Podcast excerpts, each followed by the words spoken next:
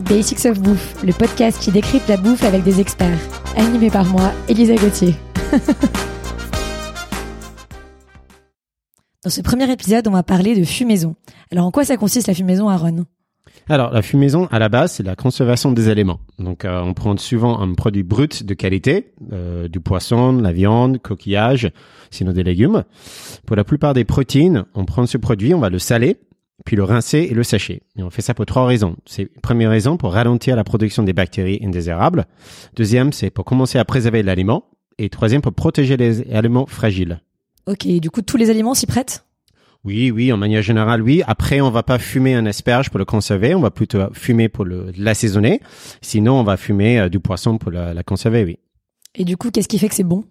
Bah en fait, je trouve que le fumaison, donc fumer, c'est comme un assaisonnement. Donc on peut choisir le type de bois. Donc euh, soit c'est du bois euh, d'être, bois de cerisier, pommier. Sinon on peut utiliser des serments de vigne, donc qui sont de la, la vigne pour brûler. Sinon les herbes sèches aussi pour donner un goût spécial. Et du coup, qu'est-ce qui fait que le pain brûlé c'est pas bon et le fumé c'est bon? Alors, le brûlé et le fumé sont deux choses différentes. Le fumé, c'est l'action de soumettre un aliment à la fumée pour donner du goût et une texture. Euh, par contre, avec le pain brûlé, la différence c'est qu'on est vraiment sur quelque chose de noir, de cramé. Donc, ce côté-là, le brûlé, en fait, c'est c'est plus, euh, on va dire quelque chose qui est carbonisé par rapport à fumé. Ok.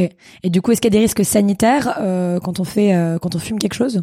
Euh, Non, de manière générale, si on fait bien attention à la température de laquelle on utilise, euh, donc on a déjà un produit frais à la base, qu'une fois que c'est fumé, c'est bien refroidi comme il faut.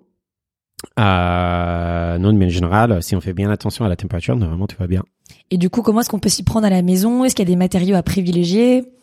Alors, pour fumer à la maison, je recommande soit, euh, si vous êtes vraiment un grand fan, on peut acheter des petites fumées, les petites boîtes de fumaison euh, qui sont pas si chères que ça, qui ont déjà tout ce qu'il faut pour chauffer euh, du bois. Euh, les petits flocons de bois. Sinon, on peut prendre un plaque en aluminium qu'on peut acheter au supermarché, faire les petits trous avec euh, des, des, plaques ou des grilles en métal.